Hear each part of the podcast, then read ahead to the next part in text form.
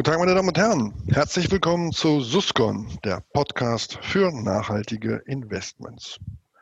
Der Titel der heutigen Folge lautet Der Deutsche Green Bond.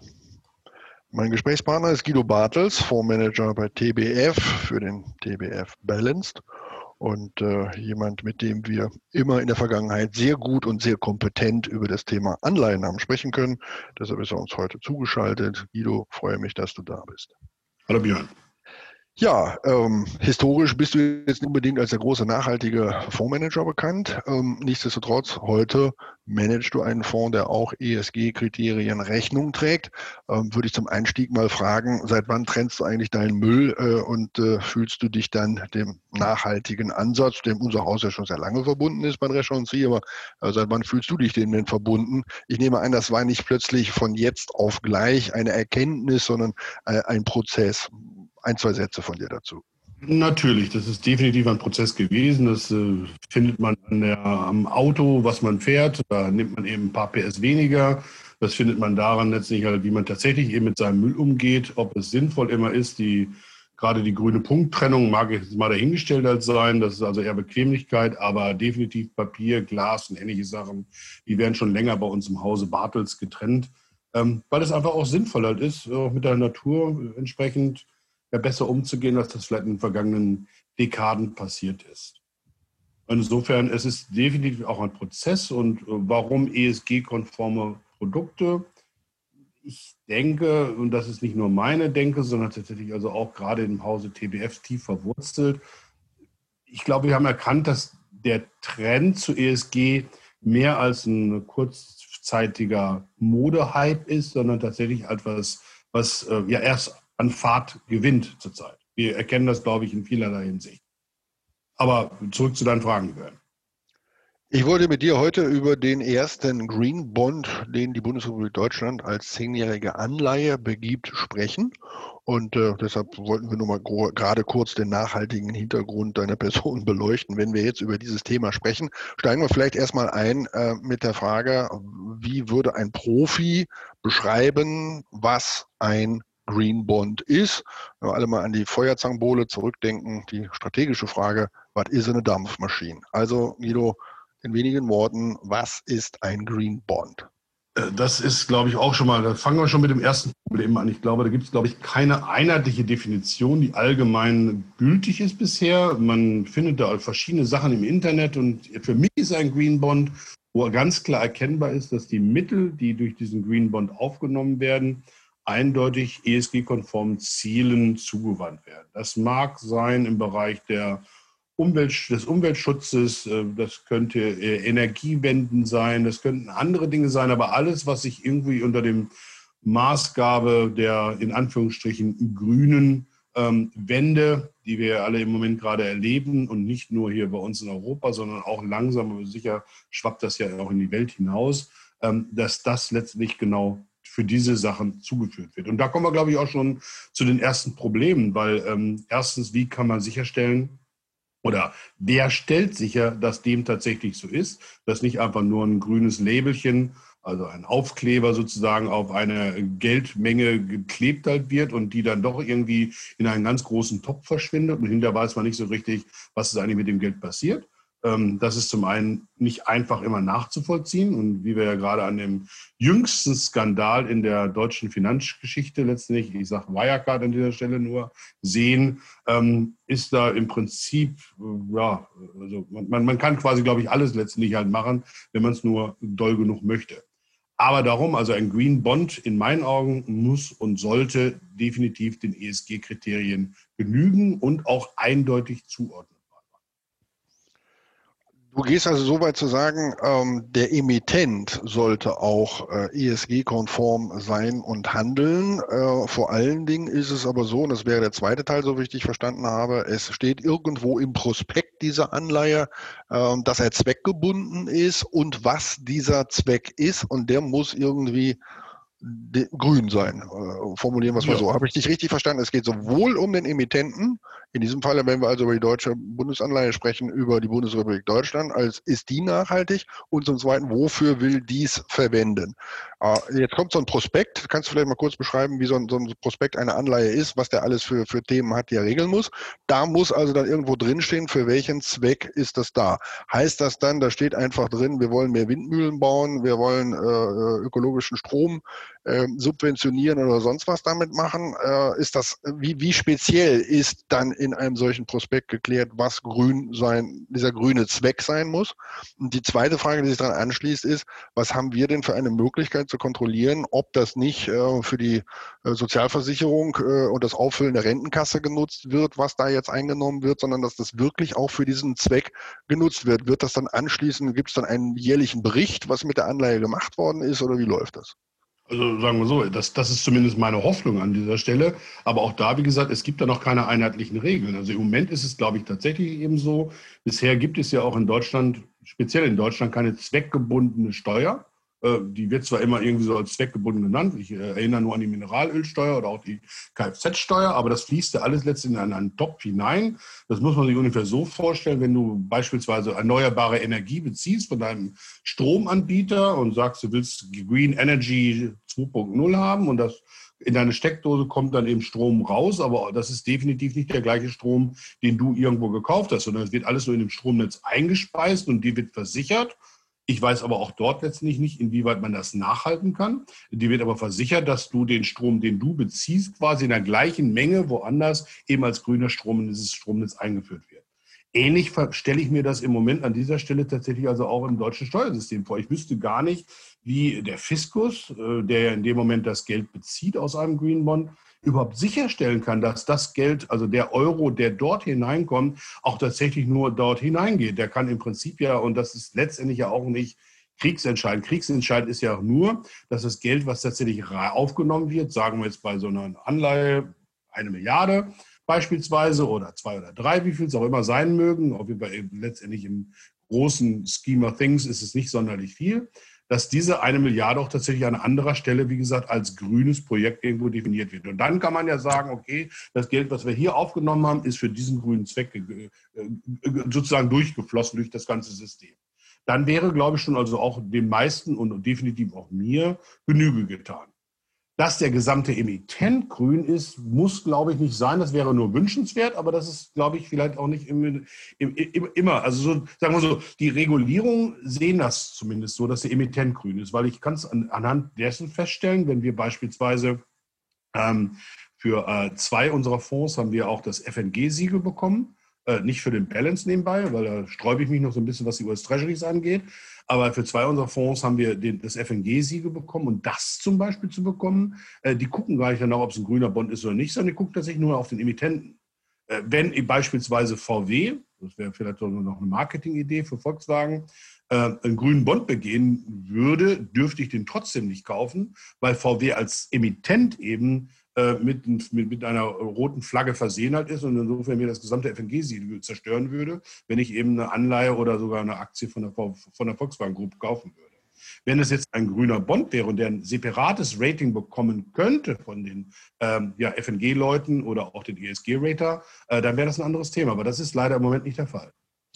Green Bonds äh, und die Frage, wie nachhaltig ist der Emittent, ist natürlich auch von daher von Bedeutung, als äh, China äh, einer der größten Emittenten von Green Bonds ist äh, und dementsprechend auch da dürfte es gewisse Kollisionen geben bei der Frage, äh, inwieweit China nun als Staat ESG-konformen gerecht ist oder nicht. Ähm, kommen wir zurück auf Deutschland und die Green Bonds. Ist der Bund der erste, der es in Deutschland macht oder waren Kommunen und Länder äh, oder Unternehmen mit ihren Anleihen schon vorher unterwegs? Ähm, wie groß ist der deutsche Markt für Green Bonds? Ähm, ist der Staat jetzt der erste, der Vorreiter, der die anderen auch ermuntern will, vielleicht es zu tun? Oder ähm, wie so häufig, der Staat ist der Letzte, der es merkt und macht es jetzt auch? Also sagen wir so, ich meine, ich habe ich hab schon einige Green Bonds in den Büchern drinstehen, das ist aber kein deutscher Emittent, also die ist die EIB, eine KfW gibt es meines Wissens auch schon einen Green Bond oder mehrere Green Bonds, die konnte ich nur nicht ergattern, weil die einfach zu, illiq also zu illiquide waren, die Papiere waren wegplatziert.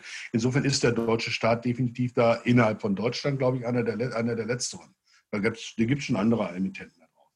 definitiv. Also KfW weiß ich definitiv und das ist ja eine deutsche Agentur. Also insofern, ja, der Bund ist da so ein bisschen hinterher. Ist vielleicht aber auch irgendwie im, die Frage, inwieweit natürlich bei den jetzigen Zinsniveaus, wenn man da noch von Zinsen reden kann mit dem negativen Bereich, inwieweit das überhaupt sinnvoll ist, das da unten überhaupt noch zu tun. Oh, da kommen wir gleich noch zu. Der, äh, ja. der Punkt der Verzinsung ist ja einer, da muss man jetzt fairerweise dazu sagen, der nicht nur für die Green Bonds gilt. Ähm, da sind wir aber bei einem guten Punkt. Wenn ich das richtig verstanden habe, dann begibt der Staat diese Anleihe quasi zweimal. Ähm, ich habe irgendwie so in Erinnerung drei Milliarden pro Tranche. Die eine Tranche ist grün und die mhm. andere ist konventionell. Und die eine Tranche, die, die zahlt der Staat quasi selber ähm, wo ich auch die Frage hätte, ob das jetzt äh, dann schon Geldschöpfung ist an der Stelle, so wie es dann läuft. Auf jeden Fall geht es darum, dass man notfalls anbieten will, wenn der Green Bond illiquide wird, ähm, dass man den dann tauschen könnte. Also nach dem Motto, wenn, wenn Sie als, als Käufer dieser Anleihe irgendwann den Eindruck haben, die ist nicht richtig liquide, weil sie nicht eine Bundesanleihe ist, sondern weil sie grün ist, dann tauschen wir ihn die auch in eine normale Bundesanleihe um. Ähm, und der Bund hat quasi diese zweite Anleihe, gegen die er dann tauscht, die konventionelle. Das macht man ja nicht einfach so. Ähm, äh, da stellt sich die Frage, ob direkt schon die Sorge da ist, dass dieses, dieser Green Bond illiquider sein könnte als die normale Bundesanleihe, die ja eine sehr hohe Liquidität hat, weil wir von der Bonität da äh, schon, schon äh, äh, sehr gut im internationalen Vergleich sind. Ähm, ist das eine berechtigte Sorge? Ist es klug, dass die das so machen? Ähm, wie siehst du das? Also in der Anfangsphase ist es sicherlich eine, eine, kluge an, an, an, Ansatz, weil ein Greenbond aufgrund der Rarität, ne, also jeder sucht ja im Prinzip irgendwelche grünen Sachen, alleine um auch schon ein bisschen Window Dressing zu machen, also so zu tun, als ob man grün wäre, sich den grünen Anstieg zu verpassen. Guck mal, ich habe eine ganze Menge Greenbonds auf den Büchern. Ähm, da werden die natürlich relativ schnell gekauft und auch gut wegplatziert. Die kommen nicht so schnell wieder in den Markt hinein. Insofern ist die Wahrscheinlichkeit, dass Green Bonds illiquider sind als konventionelle Bonds, eine gute Annahme an dieser Stelle. Ähm, Bundesanleihen gibt es wie Sand am Meer, sollte man zumindest denken. Tatsache ist aber letztlich halt durch die ganze ähm, ja, Intervention der Zentralbank, in dem Fall Bundesbank bzw. EZB, äh, ist das natürlich also auch nicht immer in jedem Fall gegeben. Ähm, auf deine Frage zurückzukommen, die du eben so gerade so im Nebensatz gestellt hast, ob das schon Wertschöpfung ist, wenn der Bund sozusagen eine Anleihe begibt und die auf den Büchern hält, dann kann man das nur mit einem eindeutigen Ja bezeichnen, weil äh, dadurch, dass die Renditen negativ sind, das heißt also auch, äh, begibt der Staat quasi eine Anleihe und die Zinsen, die er dafür bekommen würde, nimmt er sozusagen selbst auf die Bücher. Das hat so ein bisschen was von Münchhausen, der sich am eigenen Shop aus dem Sumpf zieht.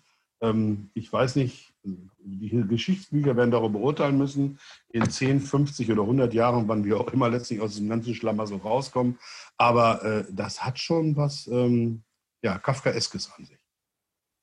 Wenn wir uns jetzt anschauen, dass es dann konventionelle Bundesanleihen und Greenbond-Anleihen gibt, die vom selben Emittenten sind ähm, und äh, unterstellt eben zum selben Zeitpunkt mit derselben Rendite rauskommen, steht da eigentlich zu erwarten, dass die eine unterschiedliche äh, Kursentwicklung, weil Nachfrage haben und inwieweit könnte man daran schon ablesen, ob die Marktteilnehmer äh, grüne Anleihen bevorzugen oder benachteiligen gegenüber konventionellen?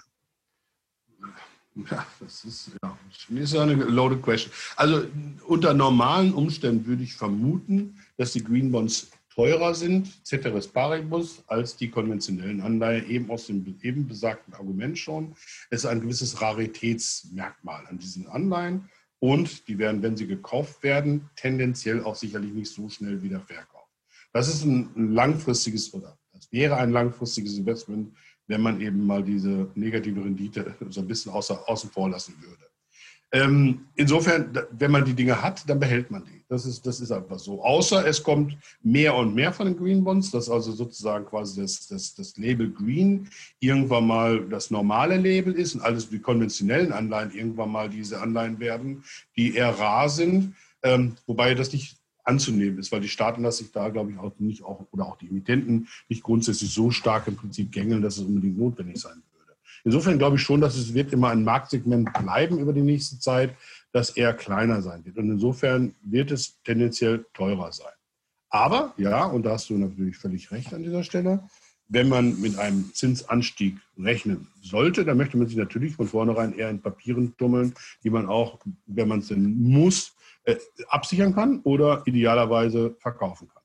Und da ist natürlich Liquidität so an oberster Stelle. Und ich denke, da hat die, hat die, die traditionelle Bundesanleihe sicherlich eine Liquiditätsprämie.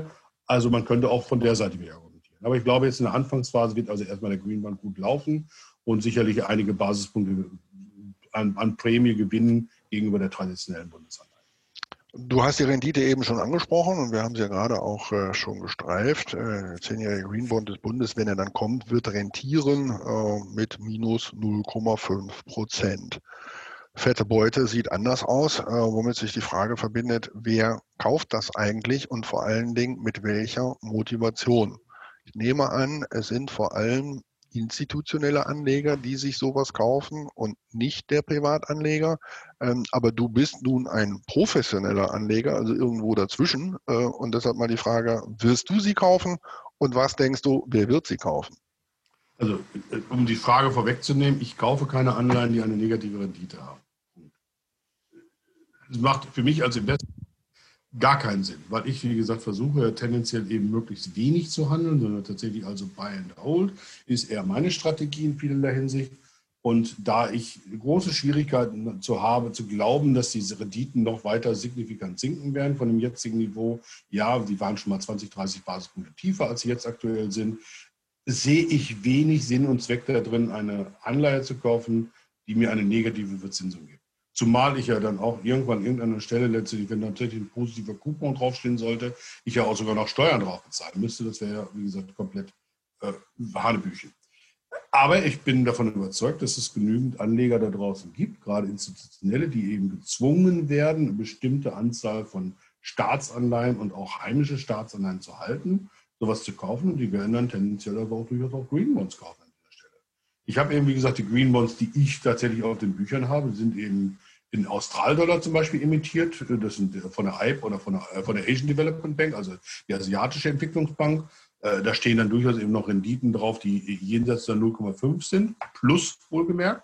Äh, oder aber eben eine holländische Wasser, Wasserentwicklungsbank in Dollar. Da steht also auch noch eine 0,6 drauf. Die von der Niederland-Waderschaftsbank heißt das Ding.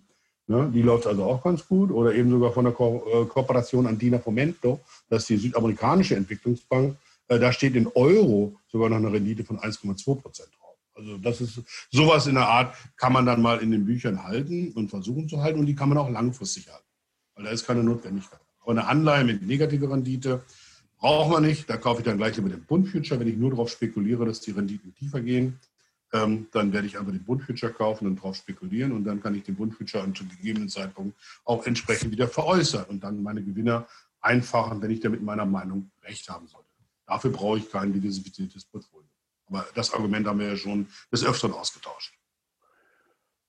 Jetzt denkt ja äh, mancher da auch ein bisschen weiter äh, und äh, vielen Betrachtern zu weit. Äh, es gibt Stimmen, die sagen, naja, wir müssen ja die Nachhaltigkeit der Wirtschaft fördern. Das ist auch politischer Wille. Ähm, also müssen wir auch mal darüber sprechen, ob nicht vielleicht die Notenbanken, die ja mittlerweile einer der größten Käufer von Anleihen sind, ähm, auf dem Wege zur Staatsfinanzierung, Klammer auf, Klammer zu, ähm, da stellt sich ja schon bei vielen die Frage, ob dann nicht die Notenbank bevorzugt Green Bonds einkaufen soll oder auch die ESG-Kriterien der Emittenten mit berücksichtigen sollte.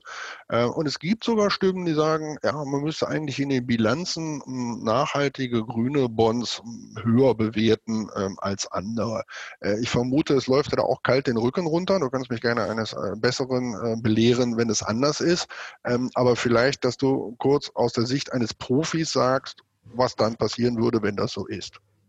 Also, ja, ja, da läuft mir mehr als kalt den Rücken runter verrollen sich meine Zehennägel auf, wenn ich sowas höre. Das tut typischerweise an wie irgendwelche grünen äh, Utopie-Fantasien. Äh, ich erinnere nur an den Ausspruch eines der grünen äh, Führungsmitglieder, sagt, der sagte ja, als der Lockdown in Deutschland kam, ja, dann können doch die äh, Restaurants jetzt endlich mal die Zeit nutzen, um ihre, äh, äh, ihre, ihre Heizung auf den neuesten Stand zu bringen und weg von der, also auf erneuerbare Energien umzustellen wohl wissentlich, dass sie bestimmt ganz viele Einnahmen und sehr viele Reserven haben. Aber wie gesagt, das war jetzt mal ganz kurz außen vor. Da sieht man doch einige Dinge in dieser Hinsicht, die manchmal so ein bisschen lachhaft sind. Aber ähm, nichtsdestotrotz, äh, ich, wenn das tatsächlich so käme, äh, wäre das eine ma massive Marktverzerrung und würde natürlich komplett das ganze Intervenieren des, der, des Bundes bzw. der Zentralbanken an den Kapitalmärkten konterkarieren. Weil wir wollen ja noch eins nicht vergessen, der Wunsch des, der Zentralbank ist ja, möglichst die Wirtschaft zu unterstützen. Und das man wollen die ja darüber tun, dass möglichst die Zinsen, die Renditen, die Refinanzierungs-, das Fremdkapitalkosten der Unternehmen und der Staaten auf niedrigem Niveau zu halten. Das ist ja so Ur der Ursprungsgedanke dahinter. Und wenn es plötzlich anfang, angefangen würde, letztlich da stark zu differenzieren, ähm, dann sind wir natürlich über kurze oder lang, kommen wir natürlich in eine Situation hinein, wo traditionelle Industrien, die ja tendenziell immer noch die größeren Arbeitgeber in, der, in, in, in den jeweiligen Volkswirtschaften sind, benachteiligt würden gegen, gegen Ökobauern, der Rüben pflanzt.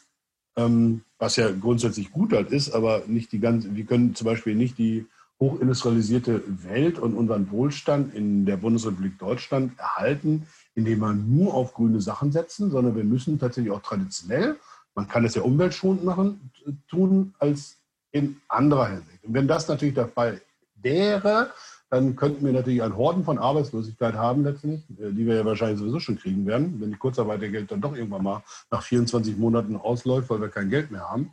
Ähm, da, und, und, da, und, dann sind wir grün, aber, aber, aber, arm. Das ist jetzt auch nicht so richtig toll. Also insofern war, waren nicht davor, wie gesagt, in dieser Hinsicht letztlich also Einfluss auf die Zentralbanken zu nehmen. Die Zentralbanken sollten jetzt bitte nicht mehr anfangen, auch noch grün zu werden. Die Zentralbanken sollten sich um ihren Job kümmern. Und auch da kann man trefflich darüber streiten, ob sie den nicht eigentlich schon vor längerer Zeit verlassen haben und sollten sich wirklich um geldpolitische Sachen kümmern und, wie gesagt, die Inflation unter Kontrolle halten. Ähm, das eine funktioniert, äh, das andere nicht so gut. Aber wie gesagt, das ist ja, wie gesagt, auch ein Thema, wie gesagt, für einen komplett anderen Podcast an dieser Stelle. Aber ich glaube mal, wenn da die Zentralbanken noch stärker in die, in die Mangel genommen würden, äh, dann haben die definitiv ihr Mandat verlassen.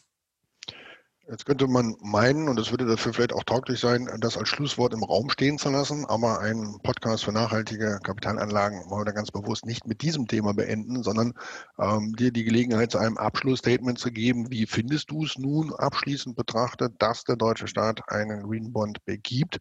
Und zum Zweiten, was glaubst du, wie sich mit Blick auf den globalen Rentenmarkt dieses äh, Zusammenleben und, und, und äh, Zusammensein von konventionellen und grünen Anleihen in der Zukunft entwickeln wird? Ich denke, also, ich, also erstmal um die Frage vorne, vorne zu beantworten, ich bin da sehr positiv äh, dazu eingestellt, dass der, da auch die Bundesrepublik Deutschland mittlerweile grünen Bond begeben wird. Und ich bin auch sicher, das wird nicht der letzte sein, weil die Nachfrage dafür ist definitiv vorhanden. Jetzt komplett irrespektive, was die Zinsniveaus halt angeht. Und ich glaube, dass grundsätzlich das Segment der grünen Bonds weiter wachsen wird. Und vor allen Dingen eben bei Emittenten, die vielleicht auch da nochmal äh, stärker nochmal eben auch in grünen Anstrich in den Vordergrund bringen wollen. Ich kann mir durchaus auch sogar Ölmultis und ähnliche Sachen vorstellen, die eben auch einen grünen Bond bringen. Warum auch nicht? Weil auch die investieren ja auch massiv auch in nachhaltige Energie. Und warum nicht ein, ein, ein Grünbund von Shell oder von, von BP beispielsweise? Ich meine, ich kann mir durchaus vorstellen, das könnte durchaus auch für den einen oder anderen interessant sein und würde auch helfen, die Image dieser Unternehmen nachhaltig auch zu verbessern. Und nachhaltig in dieser Stelle ist eben bewusst gewählt. Nein, also tatsächlich, also ich glaube, das ist ein Segment, das wird uns erhalten bleiben. Es ist mehr als eine, als eine Modeerscheinung. Es ist was, was in die Richtung geht. Und ich, genau wie wir ja auch glauben, ähm, nicht nur ich, sondern eben TBF insgesamt, dass eben ESG eben mehr ist als einfach nur eine, kurzfristige Erscheinung. Das wird längerfristig sein. Und du warst es ja selbst bewiesen mit dem aktuell laufenden Kongress, dass du auch glaubst, dass hier, wie gesagt, eine etwas, es ist ein, es ist ein Trend, der gerade begonnen hat und wir sind, glaube ich, erst am Anfang äh, der entsprechenden Ausprägung. Gut, ich denke, das war ein ganz gutes Abschlussstatement, äh, das äh, eines nachhaltigen Podcasts würdig ist. Ähm, wir haben jetzt nicht gestreift den Bereich der sogenannten Social Bonds. Das ist ja auch ein äh, ein Bereich, wo zweckgebundene Anleihen entstehen. Das ist vielleicht mal einen eigenen Podcast zu einem anderen Zeitpunkt wert. Ähm, wollten wir an dieser Stelle ganz bewusst nicht mit dem Themenkreis Green Bonds verquicken, der ja nun äh, einen sehr starken Fokus auf dem Thema E-Environment und damit der Umwelt hat. Wenn sich jetzt jemand, ich frage ja meine Gesprächspartner immer zum Schluss nach einer Literaturempfehlung, mal so ein bisschen ähm, was anlesen möchte zum Thema Green Bonds, hast du eine Internetseite, hast du irgendein Buch oder so, wo du sagst, damit äh, kommen sie da ein bisschen voran? Na, jetzt so jetzt äh, ad, ad hoc jetzt effektiv nicht. Ich so gucke selber immer im Internet, ob ich da irgendwie was, was Nachhaltiges zu finde, was also mehr über die üblichen Floske hinein, hinausgeht, äh, ob das jetzt Investopia ist oder ähnliche Dinge. Man findet so einiges, aber jetzt eine echte Literatur zu dem Thema habe ich bisher noch nicht aufgetan. Nein, leider nicht. Gut, dann empfehlen wir einfach diesen Podcast weiter. Da ist schon mal ein bisschen was zu gesagt worden. Es gab einen sehr interessanten Artikel im Handelsblatt zum Thema Green Bond. Den kann man auch mal empfehlen, glaube ich. Und ansonsten einfach danach googeln. Ich nutze dann die Gelegenheit selber zu einem fachlichen Hinweis. Du hast ihn gerade schon indirekt gebracht, äh, den Sustainability-Kongress, der derzeit läuft. Ähm, das ist ein großer Know-how-Transfer nachhaltigen Fachwissens und äh, diese Gelegenheit sollte man nicht äh, verstreichen lassen. Wer nicht live an den Veranstaltungen teilnehmen kann, ähm, die finden ja immer so morgens um 10 und um 14 Uhr live statt unter sustainability-kongress.com. Der kann sich, wann immer er das möchte und notfalls auch mitten in der Nacht mit einem Glas Rotwein mal äh, anschauen. Wir haben die Aufzeichnung aller Webinare, die dort äh, veröffentlicht werden. Und dementsprechend da habe ich wirklich zwölf Fachdiskussionen zu nachhaltigen Themen, zwölf Workshops. Du wirst ja auch nochmal mit einem Workshop dort präsent sein, Guido, mit DBF. Äh, da findet man sehr viel ähm, Wissen über nachhaltige Kapitalanlagen aus den unterschiedlichsten Bereichen, von Regulierung bis zu der Frage, wie Ratings und Siegel zu betrachten sind. Deshalb alle eingeladen, da mal zu schauen. Guido, danke, dass du äh, dir die Zeit genommen hast, äh, über Green Bonds hier mit mir zu sprechen. Ähm, es war mir wie immer eine Freude. Ich äh, bitte die Zuschauer, diesen Podcast gerne, wenn er Ihnen gefallen hat, anderen weiterzuempfehlen, vor allen Dingen Ihren Kollegen und Freunden. Und äh, ansonsten sage ich einfach nur, bleiben Sie gesund. Tschüss auch von meiner Seite.